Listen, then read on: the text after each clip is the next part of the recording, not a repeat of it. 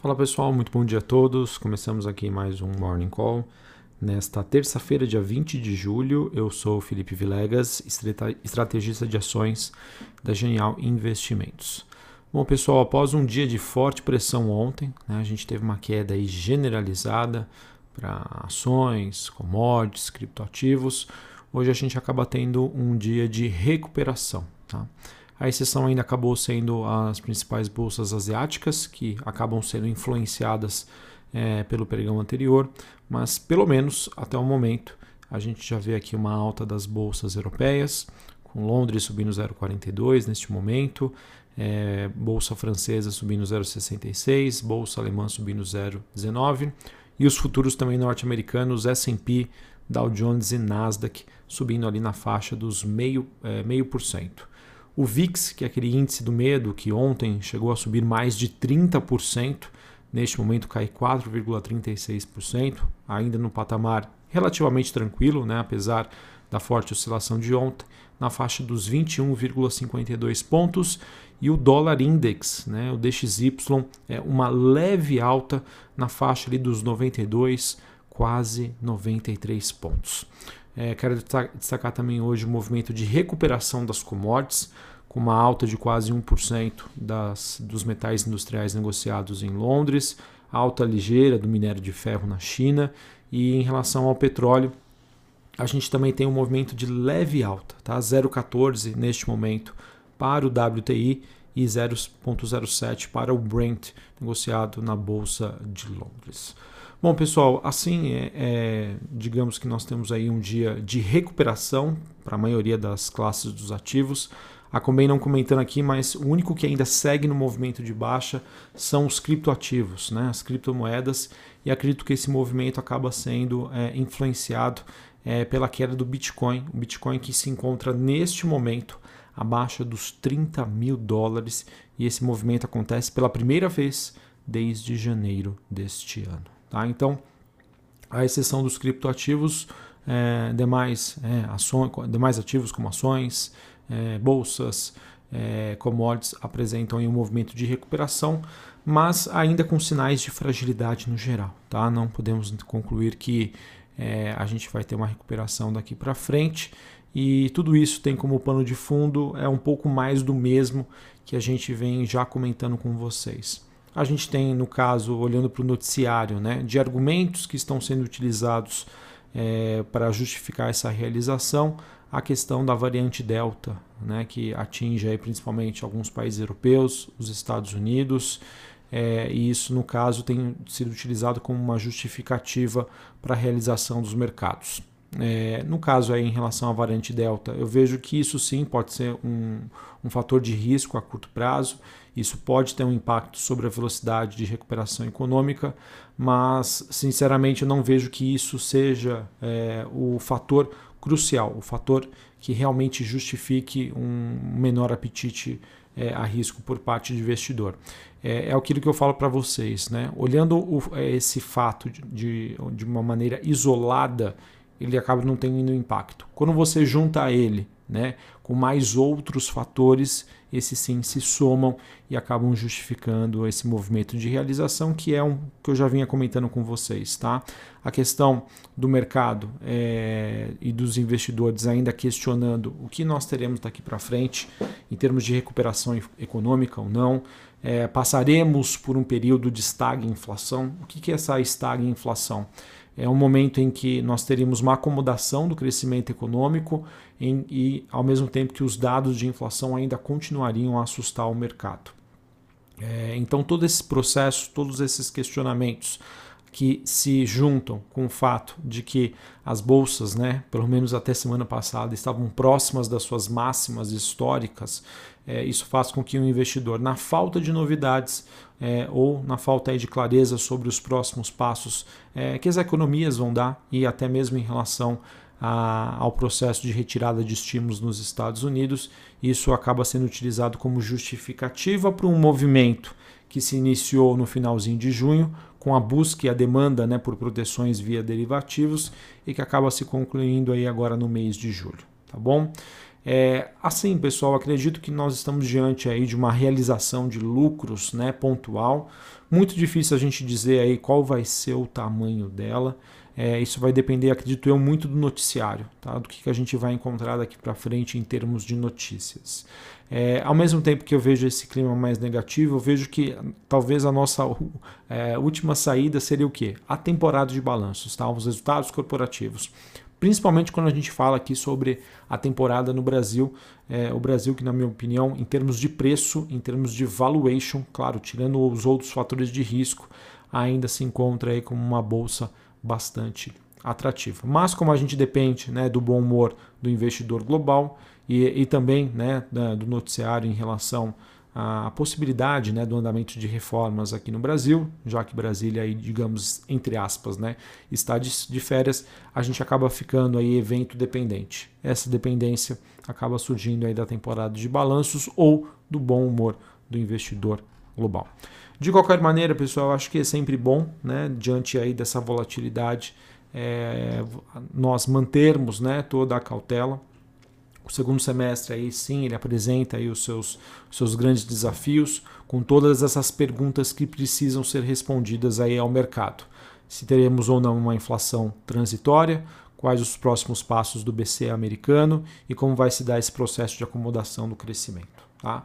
Vamos monitorar também a situação do mercado de crédito na China que aos poucos aí vem dando alguns sinais de fragilidade, isso é muito importante, e também aquela, aquela, aquele velho tema né, sobre a relação entre Estados Unidos e China tá? que é toda aquela guerra comercial que nós temos, aquelas guerras sobre dados, enfim, são temas que, novamente, tá? olhando de maneira isolada, não preocupariam o investidor, mas quando ele se une a outros fatores e que isso se soma à falta de notícias positivas, isso pode trazer aí movimentos de, de volatilidade para o mercado. Assim, pessoal, acho que a única estratégia que nos, nos resta, que nos sobra em relação a isso, é de aproveitar desses movimentos de volatilidade, é, tentar né, separar o joio do trigo é, em relação a o que nós poderíamos é, comprar em termos de ações visando o longo prazo que o movimento né, de queda é explicado por questões macroeconômicas e não relacionadas diretamente a uma determinada empresa. Tá bom? Eu acho que a temporada de balanços vai ser um ótimo divisor de águas aí para a gente conseguir separar aquelas empresas né, que conseguiram fazer um bom trabalho no segundo trimestre de 2021 e de certa maneira vão conseguir sinalizar é, bons resultados aí no final do segundo semestre de, deste ano. Tá? É um, um, um, digamos assim, uma série de empresas aí que eu defendo que pode surpreender positivamente são aquelas ligadas a, ao processo de reabertura das economias. Beleza? Bom, pessoal, em relação ao noticiário corporativo, para a gente encerrar aqui o nosso Morning Call, uh, nós tivemos o, o, a rede né, Açaí, ela que assinou um contrato de venda de cinco imóveis para um fundo de investimento administrado pela Trust é, por 364 milhões de reais. É, essa eu vejo como uma notícia positiva, tá? Isso é um, é um dinheiro, né? É um caixa que entra para a empresa, é, em que ela pode utilizar para fazer investimentos, compras né, de produtos, enfim, mas não é nada que é algo aí que possa mudar a empresa de patamar. Então, notícia positiva, é um recurso que entra, muito provavelmente né, em relação a, a imóveis né, que estavam sendo subutilizados pela companhia. Então, notícia positiva, mas com impacto limitado. Uh, a gente teve a CSN se posicionando que, após discussões internas, ela acabou adiando aí a, o IPO da CSN Cimentos, tá? por conta aí de questões é, de falta, talvez, de ter chegado num preço uh, alvo tá? em relação a, ao, ao, processo de abertura de capital. Do outro lado, a gente teve a Desktop, ela que precificou aí a sua oferta pública inicial, o seu IPO, R$ 23,50 por ação, acabou saindo aí bem perto do piso da faixa indicativa, que ficava entre 23 a 28. Ah, a, o grande, digamos assim, entre aspas, destaque ficou por conta da empresa ter decidido é, fazer somente a tranche de oferta primária, ou seja, em que os recursos serão destinados para o caixa da companhia. Ela que acabou desistindo aí de colocar a tranche secundária, que permitia uma saída parcial dos seus atuais sócios. Tá? Então, notícia aí em relação ao processo de IPO da Desktop. As suas ações estreiam na bolsa amanhã, dia 21 de julho. Uh, bom, pessoal, também tivemos aí a Blue, que é uma fintech que reduz o custo de financiamento do varejo. Ela levantou cerca de 300 milhões de reais com a, a Warburg Pincus. É, é, uma empresa, essa empresa ela é beneficiária dessa nova regra do BC que coloca um fim na trava de domicílio bancário sobre o uso de recebíveis de cartões para efeitos aí de concessão de crédito. Tá? Mas Felipe, por que, que você está falando sobre a Blue, né, sobre essa fintech? Acontece que essa fintech, fintech é uma das empresas investidas pela G2D, tá? em que você consegue aí ter acesso a, através da bolsa, através da, da BDR, né? o código é G2D e 33. Tá? Então, notícia positiva aí. A, a G2D, que a gente pode considerar que é uma ação de um private equity, né? ou seja, uma empresa que investe em outras empresas de capital fechado. Tá? É um, uma, uma tese de investimentos aí que me parece ser bastante interessante para aquele investidor que entende os riscos, os riscos e a dificuldade às vezes do mercado é, em avaliar empresas de private equity, como acontece aí com a G2D e também como com a GP Investimentos.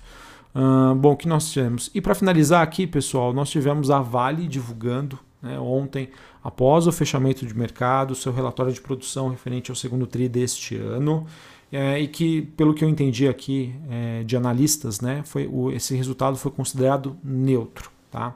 A produção de minério de ferro totalizou 75,7 milhões de toneladas, é um crescimento de 11% na comparação trimestral, 12% na comparação ano a ano, e as vendas de minério de ferro e de pelotas acabaram chegando aí a 74,9 milhões de toneladas um crescimento de 22% na comparação ano contra ano e 14% na comparação entre trimestres, é o que vem um pouco abaixo das expectativas do mercado. Ah, em relação ao prêmio por qualidade, em relação ao, ao, produto vendido pela Vale e o que a gente tem aí no mundo, é, esse prêmio veio em linha com o trimestre anterior, mas um pouco abaixo do que era estimado pelos investidores. No caso, esse prêmio do minério de ferro foi de 8,4 dólares por tonelada, conforme informou a própria Vale. É, destaque também sobre a produção de cobre e níquel, que foi impactada por conta das paradas programadas né, e a manutenção aí, por conta de manutenção e por conta da greve no Canadá.